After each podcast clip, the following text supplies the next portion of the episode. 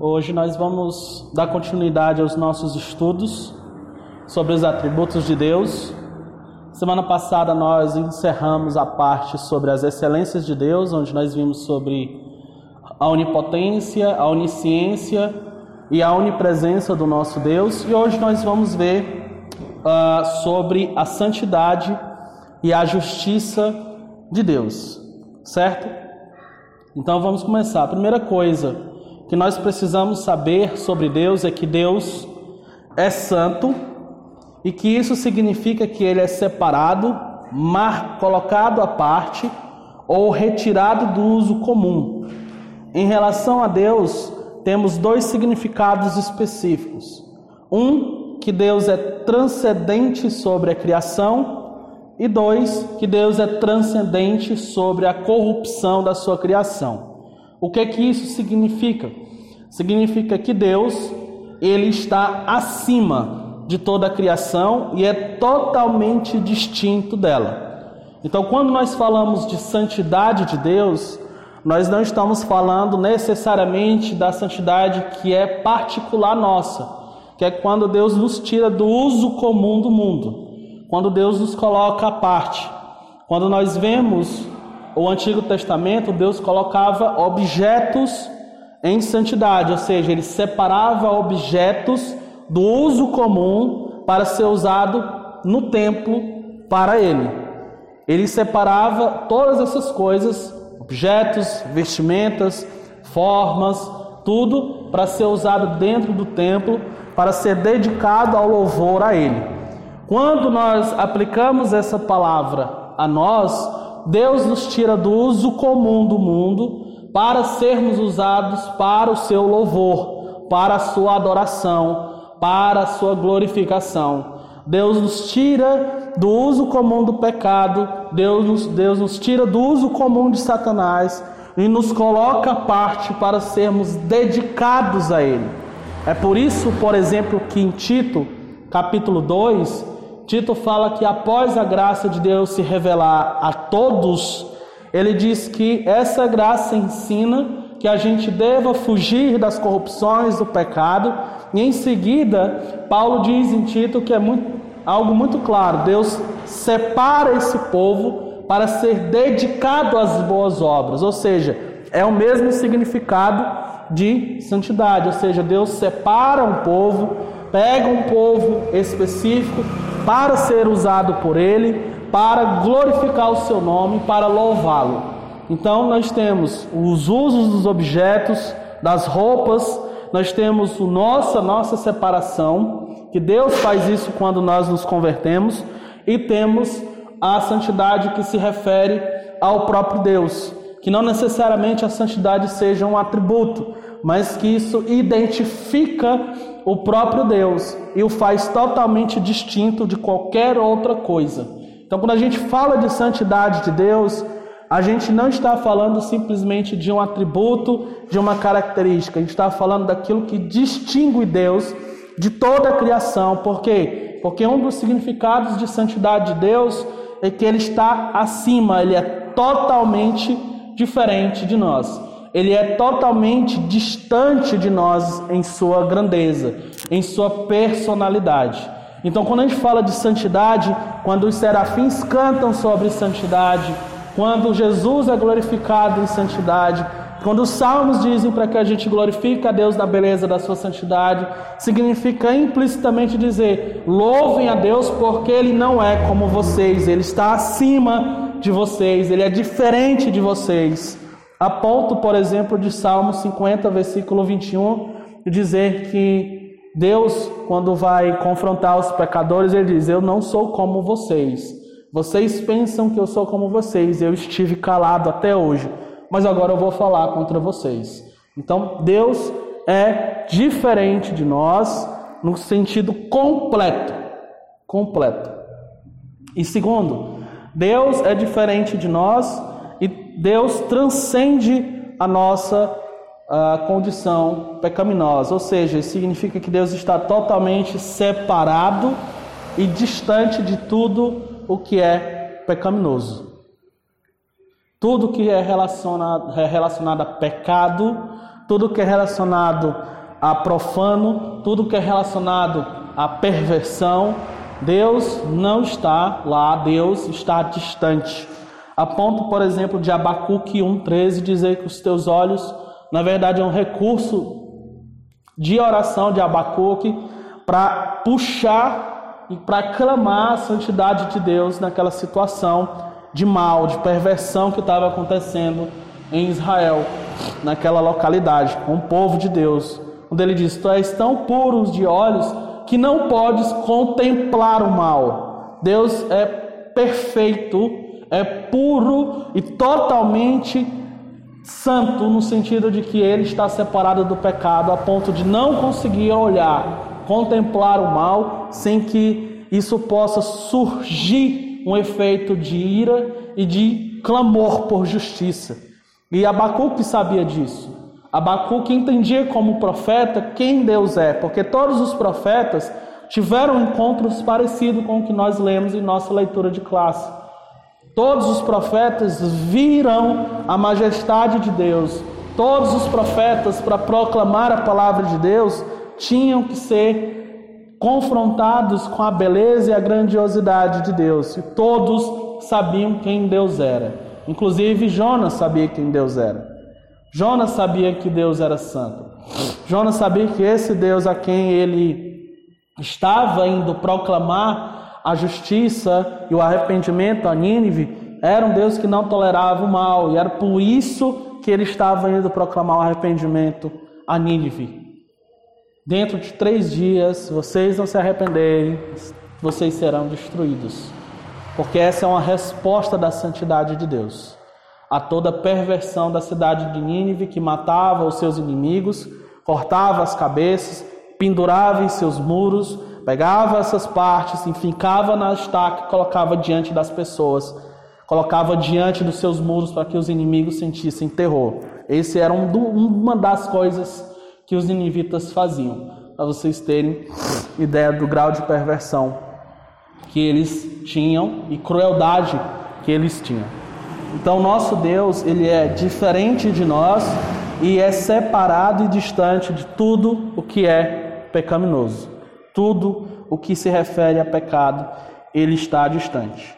Vamos ver agora três passagens bíblicas para que a gente possa entender um pouco.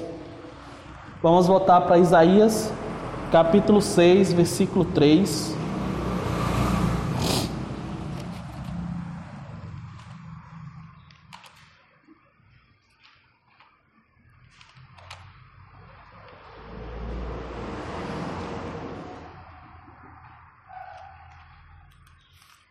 Isaías, capítulo 6, versículo 3.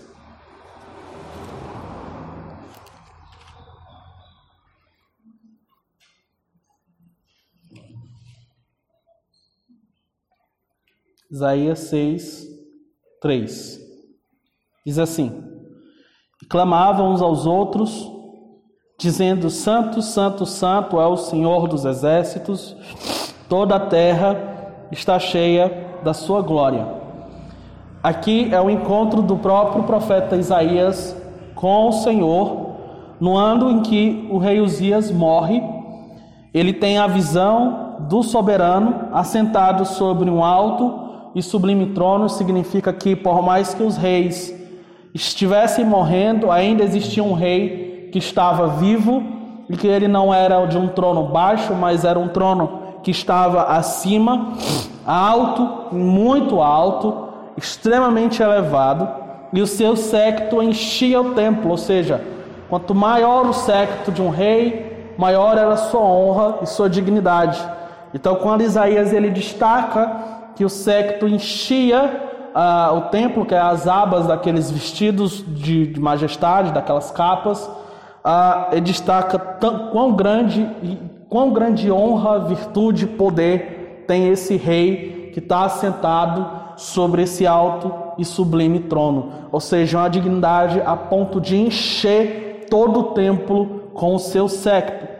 E diante dele, ou acima, na verdade, dele, como se estivesse acima da sua testa, cada um tinha seis asas, tinha serafins, que são seres extremamente é, assustadores e imponentes que ficam diante de Deus e cada um deles tinha seis asas, com duas cobriam o rosto, com duas cobriam os pés, com duas voavam. Eles sequer olhavam para esse Senhor, mas tinha uma coisa que eles gritavam uns aos outros, porque é a palavra do versículo 3, e clamavam, ou seja, gritavam uns para os outros, dizendo: Santo, Santo, Santo é o Senhor dos exércitos. Essa expressão de três é chamada de triagium, que é quando tri é três e agium é santo em grego. Então, quando é aplicado triagium, é um recurso dos judeus para enfatizar algo. É um recurso de retórica judaica para mostrar um destaque, para evidencializar algo extremamente importante. Jesus fazia isso quando ele dizia: Em verdade, em verdade vos digo, ou seja, ele repetia. É como se ele estivesse dizendo assim: Vocês estão me ouvindo? Prestem muito atenção agora no que eu vou falar. E não somente assim, mas, por exemplo, Paulo utilizou esse recurso de uma maneira um pouco diferente, quando em Romanos ele vai dizer: Deus os abandonou, e Deus os entregou, e Deus os entregou três vezes para poder enfatizar algo que estava acontecendo em Roma, que é Deus entregar a população em seus próprios pecados para serem destruídos, como realmente aconteceu. Segundo alguns historiadores, Roma não foi destruído por falta de militares ou inteligência. Roma foi destruída por dentro, por causa da sua vida deturpada. Então, quando o judeu ele repete nessa forma ou repete de outras formas, ele quer dar evidência. E aqui especificamente, nós só temos um atributo de Deus que é repetido dessa forma, três vezes. Três vezes. Deus é santo. O R6 Pro diz que cada santo, e o John MacArthur também, que cada santo desse é para uma das pessoas da Trindade. Mas eu não vou muito por isso, porque é muita especulação dentro do texto. Mas o que nós podemos dizer é que eles gritavam uma característica de Deus de uma forma muito, muito forte. Como se isso estivesse dentro do peito deles e ardesse, porque serafins é seres em chamas. Então isso estava ardendo no peito dos serafins, a ponto deles gritarem uns para os outros: Deus que você está vendo, Isaías, é santo, é santo, é santo. E o que é que ele diz? É o Senhor dos exércitos. Essa palavra Senhor, que está em letra diferente, é a mesma palavra aplicada para o Deus Yahweh, que é a palavra Eu sou o que sou. Por isso que ela está diferente da palavra, por exemplo, no versículo 1, que é Adonai, que é uma palavra comum utilizada para Deus. Então nós temos uma diferença aqui, como se tivesse, olha, aquele que é, aquele que sempre existiu, aquele que falou com Moisés, com Abraão, com Isaac, com Jacó, ele é o Deus Santo. Ele é um Deus distinto, diferente, separado do pecado, e toda a terra está cheia da glória dele. Toda a terra está cheia da glória dele. E a única, a única coisa que Isaías sabe fazer nesse momento não é ficar de pé, não é pular, não é rir. É ver quem ele é realmente. É dizer que ele está condenado. Porque a palavra ai no versículo 5 significa maldito. Era uma palavra de maldição dos profetas. Jesus também utiliza muito ela em Mateus 23. Ai de vós, escribas e fariseus hipócritas, ou seja, malditos. Então, Deus está aqui dizendo que a reação quando nós contemplamos a sua santidade é de humilhação, é de reconhecimento de quem nós somos. Nós somos pecadores, nós não somos como Ele, nós estamos morrendo e Ele está vivendo. Nós estamos em uma sociedade caída, perdida. A única forma da gente se conhecer é conhecendo a Deus. Por isso que Isaías destaca: ai de mim, que vou morrendo, vou me desfazendo, porque eu sou um homem de lábios impuros e habito no meio de um povo de impuros lábios, e os meus olhos viram o Rei, o Senhor dos exércitos. Essa é a reação diante da santidade de Deus. Essa é a reação daqueles que são mais perfeitos. É a reação daqueles que são mais dignos, dos seres mais assustadores assombrosos e impactantes que nós temos, que são os serafins. E isso aqui é reação nossa, dos pecadores. É reação nossa. Então, independentemente qual é o estágio que nós estamos, a santidade de Deus sempre é assombrosa. Ela é impactante. Então, a santidade de Deus deve ser algo que nós precisamos colocar em nosso coração quando vamos orar, quando vamos louvar, quando nós estamos cultuando ao Senhor. E não somente aqui é enfatizado três vezes, mas vamos para Apocalipse capítulo 4, versículo 8.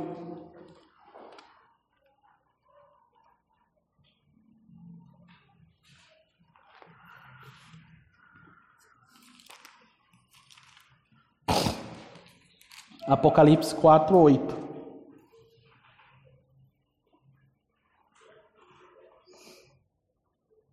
Diz assim: e os quatro animais tinham, cada um, respectivamente, seis asas. Ao redor e por dentro estavam cheios de olhos, e não descansam nem de dia nem de noite, dizendo: Santo, Santo, Santo é o Senhor Deus, o Todo-Poderoso, que era e que é e que há de vir. É os mesmos é os mesmos de Isaías.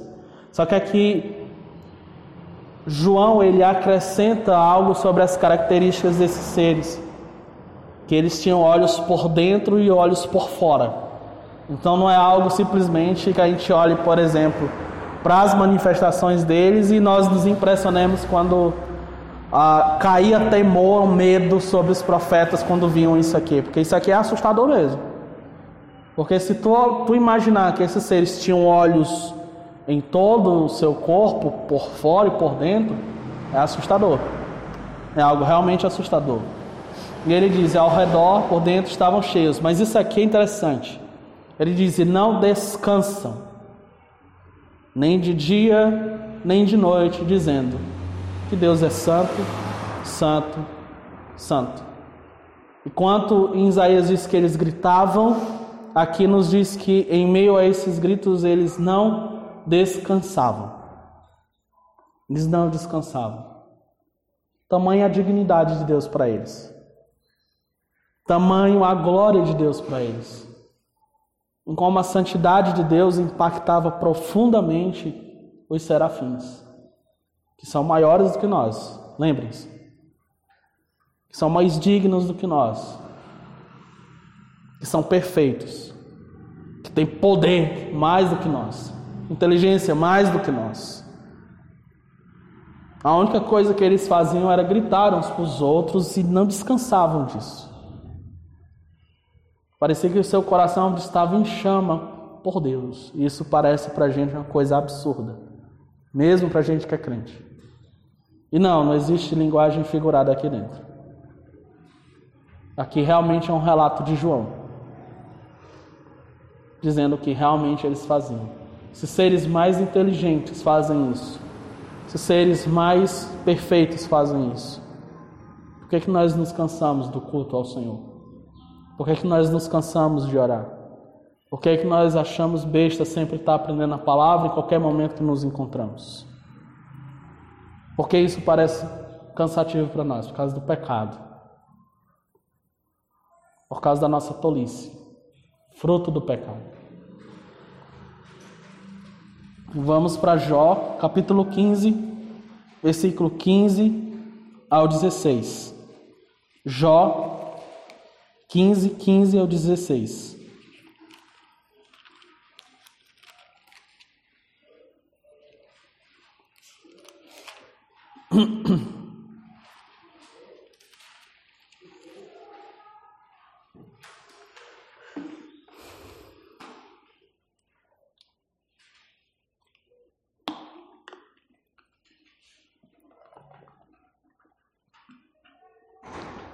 Jó, capítulo 15, versículo 15 ao 16. Diz assim: Eis que nos seus santos não confiaria, e nem os céus são puros aos seus olhos.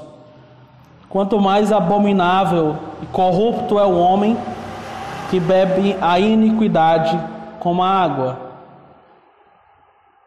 De, é, o que é que está acontecendo aqui? Ele faz, ele começa um discurso para Jó e ele vai fazendo algumas perguntas, séries de perguntas do versículo 7 em diante. Então ele conclui essa série de perguntas com duas questões muito fortes. Ele diz: Eis que nos seus santos não confiaria. Ou seja, Deus não confia nos seus santos. Segunda afirmação, e nem os céus são puros aos seus olhos. Ele faz não está dizendo que os céus são impuros ou que os céus são um lugar de pecado. Ele faz está dizendo que tamanha é a santidade de Deus, tamanha a sua diferença de tudo que ele criou, que em comparação a ele, até mesmo o lugar mais puro, mais perfeito, é impuro comparado a ele. E aí ele faz uma pergunta: ora, se os céus, que é o lugar da perfeição, o lugar que não entra pecado, o lugar que não se permite pecado, o lugar mais perfeito e longe do pecado, a pergunta é: o que que Deus pensa e como Deus nos enxerga? E ele diz: por quê? Porque o homem é abominável corrupto e bebe, ou seja, pratica a iniquidade como uma coisa natural do dia a dia, como se fosse uma coisa necessária para ele viver. Quando nós nos apresentamos ao culto, e agora eu quero desenvolver as aplicações de como nós vivemos disso, quando nós vemos a majestade de Deus por meio da exposição da palavra, quando nós estamos no culto solene, quando até nós estamos com as nossas Bíblias abertas em casa, quando nós estamos em oração em casa, em oração na igreja, quando nós estamos agora nesse momento de aprendizado da palavra, Deus ainda continua esse Deus que é santo. Deus ainda continua ainda requerendo temor no seu culto, seja ele particular, seja no culto solene, seja outros tipos, Deus ainda deve impor temor, medo em nossos corações. Durante os nossos cultos, nós devemos ouvir a palavra com reverência, com respeito. Ninguém fica diante de um juiz, como nós temos em muitas igrejas hoje, mexendo no celular em meio a uma audiência. Ninguém faz isso. É desrespeitoso. Mas não somente isso. Mas isso é uma mera coisa que muita gente ainda faz. Mas diante de Deus, por que, que nós ainda insistimos em tirar nossas atenções da palavra de Deus, da oração, para outras coisas? Se Deus é digno e se Deus deve ser adorado, tudo que nós fazemos deve ser, e de fato deve ser realmente, com um extremo zelo. Porque nós estamos fazendo para um Deus que é santo. Nossos cânticos devem ter reverência, nossas orações, escutar a palavra de Deus, Deus está falando. Ok, nós não respeitamos uns aos outros quando nós estamos falando e abrimos o celular. Mas Deus deve ser respeitado quando está falando. Deus deve ser respeitado quando está sendo louvado. Ele não, ele não dependeria do nosso louvor, ele tem esses seres maiores, mais dignos para ouvir e com a voz menos ruim que a nossa, com certeza. Então a primeira coisa que nós aprendemos é que em toda a nossa adoração precisa ter esse, essa reverência, essa reverência profunda. um coração sincero, contrito realmente diante de Deus. Nós não merecíamos estar aqui.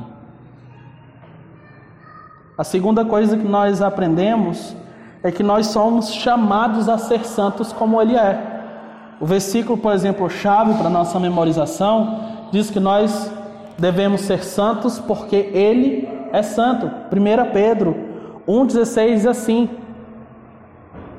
1 Pedro 1,15 diz assim: como aquele que é santo vos chamou, sede santos em toda a vossa maneira de viver.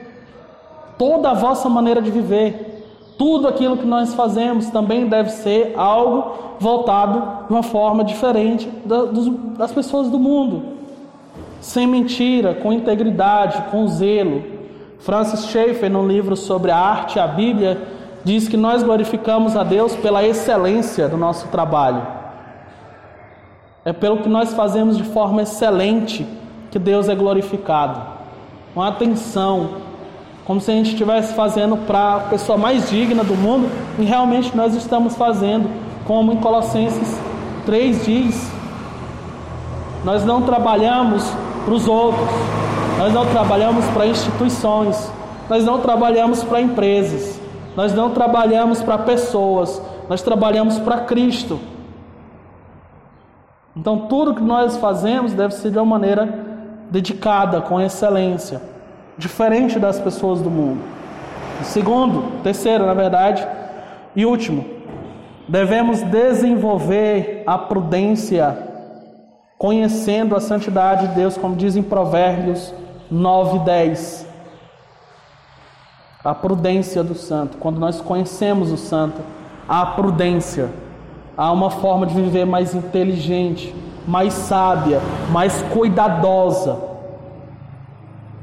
Não somente cuidadosa no que nós fazemos, mas cuidadosa com o que fazemos. Como fazemos. Então a santidade de Deus não é simplesmente um atributo que nós falamos para as outras pessoas, é para nós, para a nossa vida, para o nosso culto, para o nosso trabalho, para a nossa inteligência. Tudo isso se aplica à santidade de Deus. Vocês têm alguma pergunta, algum ponto? Está claro? Alguma coisa a acrescentar? Então vamos passar para o segundo ponto. O segundo atributo de Deus que nós veremos hoje é a justiça de Deus. O Paul Washer define a justiça de Deus assim: a palavra justo é uma tradução da palavra hebraica tzad, e do termo grego correspondente de kaios. Os dois termos indicam justiça, retidão ou excelência moral de Deus.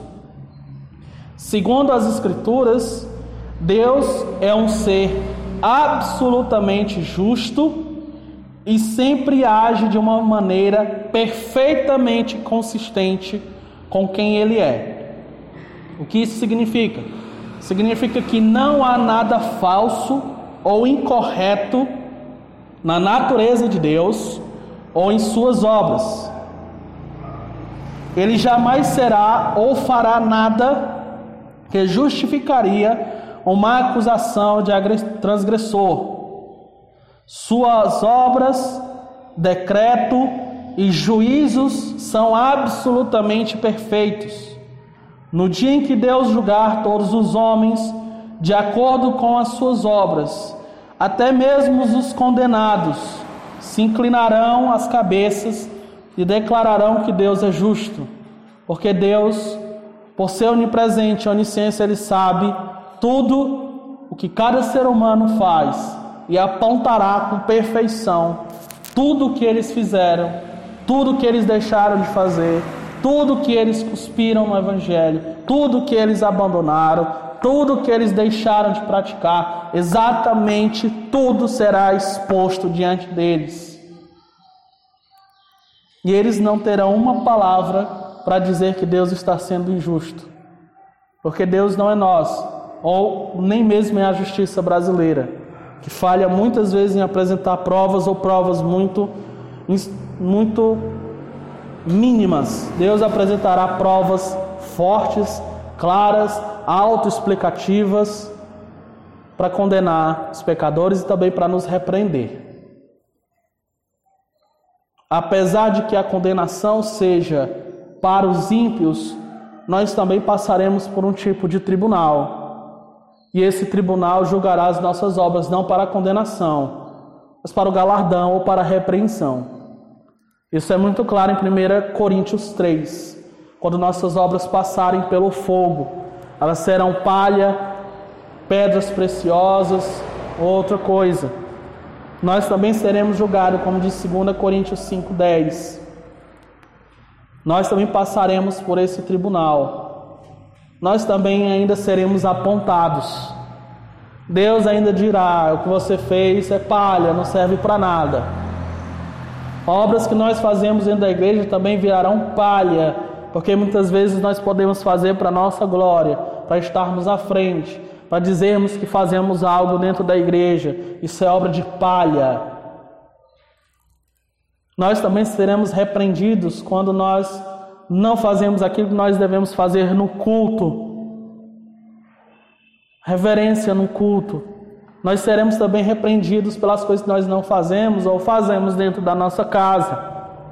Não é que Deus vá botar no telão para todo mundo ver. Deus vai julgar pessoalmente a gente. Deus vai apontar o que, é que nós fazemos de errado. E isso é temeroso para nós. Agora pensem um pouco sobre como é a vida cristã de vocês. Agora façam um exercício de imaginação de como será ou seria se vocês morressem agora se encontrassem nesse trono diante de Cristo. O que, é que vocês ouviriam dele? O que é que vocês não ouviriam dele? Porque muitos vão passar mesmo raspando as suas obras. Ou seja, você pode fazer muito, mas muito que você fez não vai servir para nada. E você pode dizer: "Não, mas eu estou lá no céu, certo? Mas Deus deu uma coisa para você fazer". Aquela parábola que a gente lê nos evangelhos sobre Deus dá dons, talentos para cada um, e um pegar e multiplicar, e o outro também multiplicar, o outro não saber que o Senhor é justo, é bom, é rigoroso, então eu não fiz nada, está aqui, então por que, que você não deu para outro? Então nós devemos cultivar as coisas que nós temos nas mãos, tudo que nós fazemos para a obra de Cristo, fora da igreja de Cristo.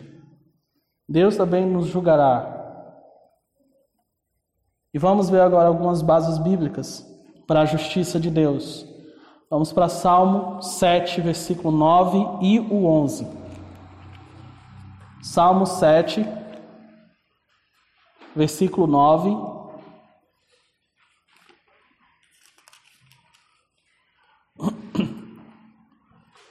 E depois o versículo 11.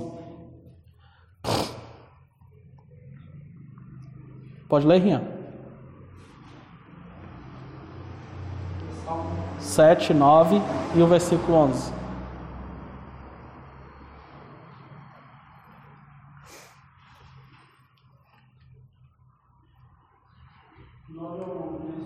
Nove e onze. Cessa a malícia dos ímpios, não estabelece culto justo, pois soltas a mente do coração do justo Deus. Deus é justo juiz, Deus que sente indignação todos os dias. Ou seja, Deus, ele é justo e com base em sua justiça, ele põe à prova os corações e a mente. Certo? O que é que o salmista está tentando dizer? Nós já vimos isso, mas o salmista ele está tentando mostrar aqui que Deus é a nossa fonte de segurança, tão absoluta e tão confiável que ele julga aquilo que nós não conseguimos julgar. As aparências enganam. As pessoas podem viver com máscaras. As pessoas podem colocar uma aparência que não existe. As pessoas podem aparentar ser uma ter piedade.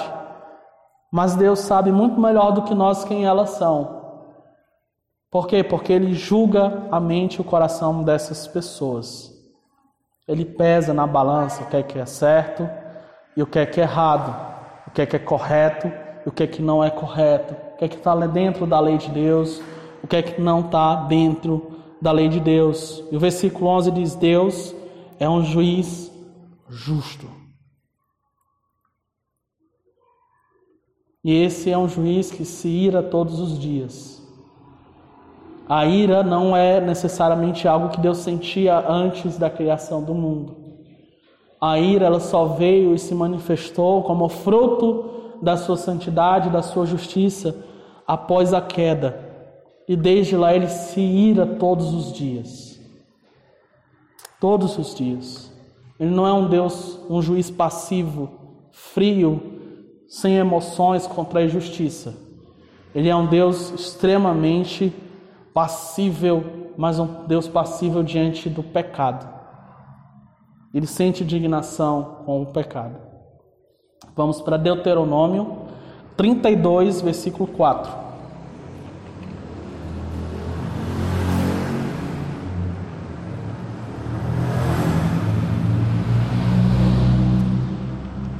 Deuteronômio 32, versículo 4. Pode ler, Daniel? Versículo 4, isso. Eis a rocha, suas obras são perfeitas, porque todos os seus caminhos são juízo. Deus é fidelidade, não há nele justiça, é justo e reto. Ou seja, a primeira coisa que Moisés ele destaca em seu cântico, depois que pede para para os céus e tudo mais, inclinar os ouvidos, a criação, inclinar os ouvidos, ele diz que Deus é a rocha, ou seja, rocha significa não somente que Deus é permanente, que Deus é imutável, mas é uma fonte de segurança. E a pergunta é: por que, que Moisés diz que Deus é a rocha? Por que, e por que, que nós devemos confiar nele? Porque toda a obra dele é perfeita, é sem erro, sem injustiça, sem mal, sem imperfeição. Por quê? Porque todos os seus caminhos são juízo, ou seja, são retos, são corretos. Deus é a verdade. Então ele coloca uma série de atributos de Deus em seu cântico, em sua oração. Ele diz que Deus não se move, Deus é imutável, e por causa das suas perfeições nós devemos confiar, porque seus, suas obras são retas, são sem erro. Por quê? Porque Deus é a verdade. Deus é aquilo que transparece, mostra, diz o que é verdade. E depois, não há nele injustiça. A pergunta é: por que Moisés, Deus, por que, que nele não há injustiça? Porque Deus é reto e justo. Até mesmo na nossa obra de salvação, Deus fez com que tudo fosse reto, justo. Vamos abrir em Romanos 3.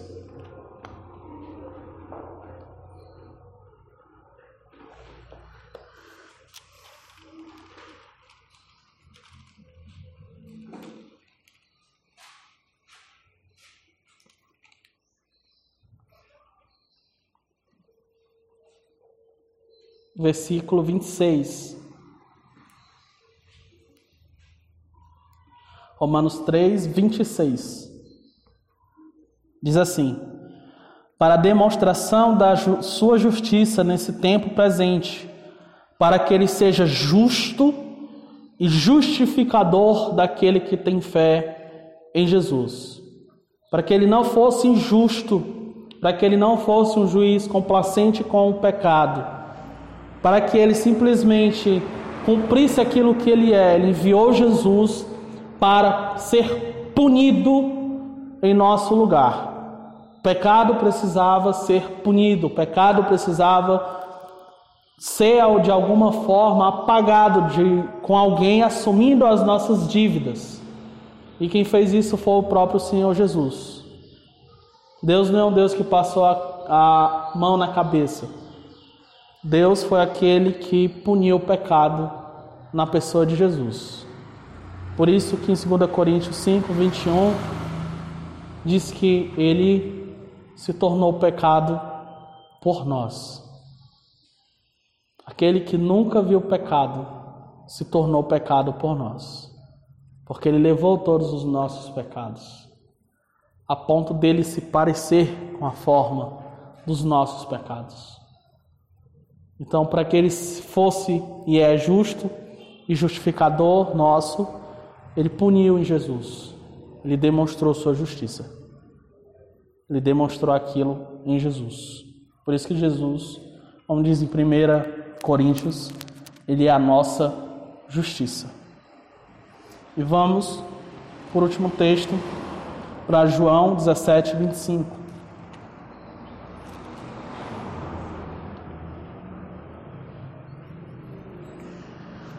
João 17, 25.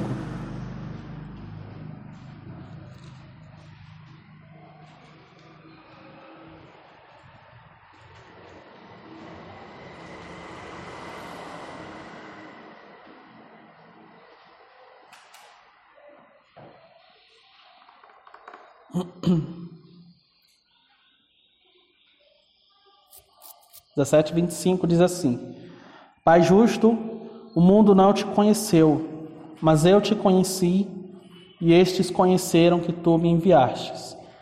Deus, o Filho, nosso Senhor Jesus, diz: chama o Pai, várias vezes dessa forma, no versículo 1, no versículo 11 no versículo 21, no versículo 24, como Pai. Só que ele destaca dois atributos nessa oração. O primeiro é Pai Santo, no versículo 11, e o segundo atributo, Pai Justo. São os atributos que ele recorre aqui nesse momento. Deus, Jesus não somente ensinou que a gente deve orar Pai Nosso que estás no céu, santificado seja o teu nome, mas Jesus ele ora. Pai Santo, Pai Justo. As nossas orações devem estar completamente encharcadas de quem Deus é. Quando a gente vai para a Bíblia, as mulheres oravam com uma teologia muito forte mesmo em situação mais pobre, mais difícil, mais complicada, mais puxada, rotina maior, mais difícil. Nós devemos também incluir esses atributos em nossa oração. E como nós devemos viver diante desse atributo, a primeira é que nós devemos viver com retidão também. 1 João 2, 29 e 1 João 3, 7 nos diz que se nós somos filhos daquele que é justo, nós também devemos viver nessa retidão. Nós também devemos viver com essa justiça. Segundo, nós devemos viver com confiança. Lucas, capítulo 18, versículo 7 ao 8, nos diz que nós devemos confiar que Deus irá nos atender por ser justo. Porque se um pai que é falho e injusto atende os seus filhos, quanto mais nosso Deus, que é justo, também nos dará aquilo que nós pedimos. Se nós queremos mais do Espírito, é esse o exemplo que ele vai utilizar em Lucas 18, ele nos dará mais do seu Espírito, ele não vai negar. Se a gente precisa de sabedoria, como diz em Tiago, capítulo 1, versículo 2 em diante, ele vai dar mais sabedoria que nós precisamos. Se nós precisamos de como suportar as tribulações, Ele dará também formas de como lidarmos com essas tribulações. Se nós precisamos de consolo, Ele também vai, porque Ele é justo.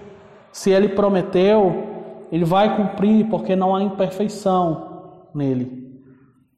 Terceiro, nós devemos viver uma vida de adoração, porque Deus é justo.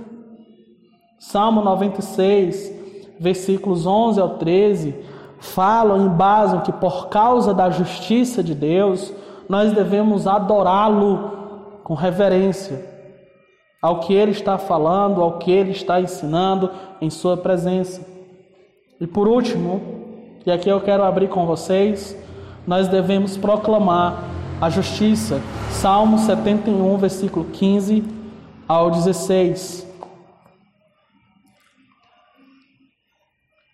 Salmo 71, 15 ao 16.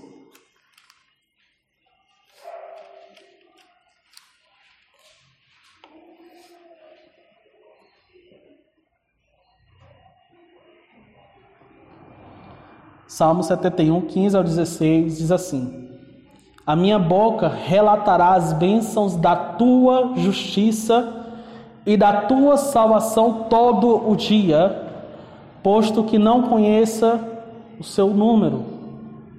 Sairei na força do Senhor Deus, farei menção da tua justiça e só dela. Qual é a justiça que nós temos hoje?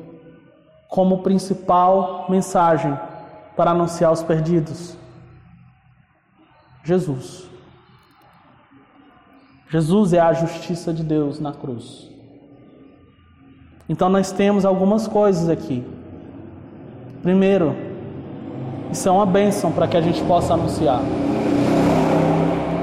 Essa justiça e os frutos da sua justiça, como reconciliação, como salvação, como a oração, como a vida da igreja, como tudo aquilo que nós temos em Cristo Jesus, como descrito em Efésios capítulo 1, do versículo 3 até o 14, nós podemos compartilhar com os perdidos.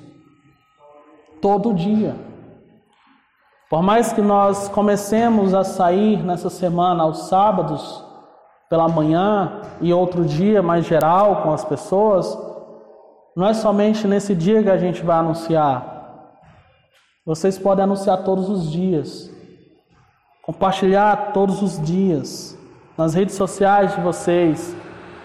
Compartilhando, chamando, convidando. No WhatsApp de vocês. Com as pessoas que vocês têm contato. Não tenham medo, nem sejam tímidos com isso. Eles não são com seus pecados. Também nós não deveríamos ter essa timidez com aquilo que é maior e mais digno, que é o Evangelho. E versículo 16: Deus vai nos dar força para isso. Nós estamos cansados, sim, nós estamos atarefados, sim, mas nós sairemos na força de Deus, não na nossa. Deus vai dar força. Não limitem o pedido de oração de vocês. Vocês estão cansados?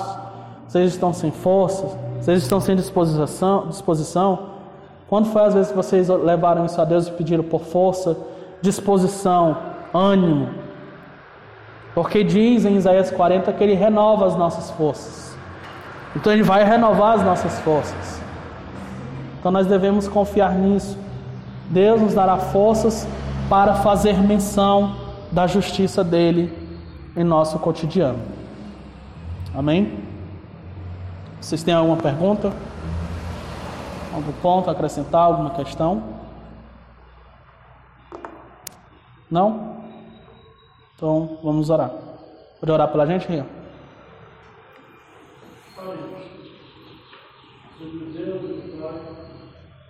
Glorificado seja o teu nome, Deus. Louvado seja o teu nome, Pai, todos os dias da nossa vida.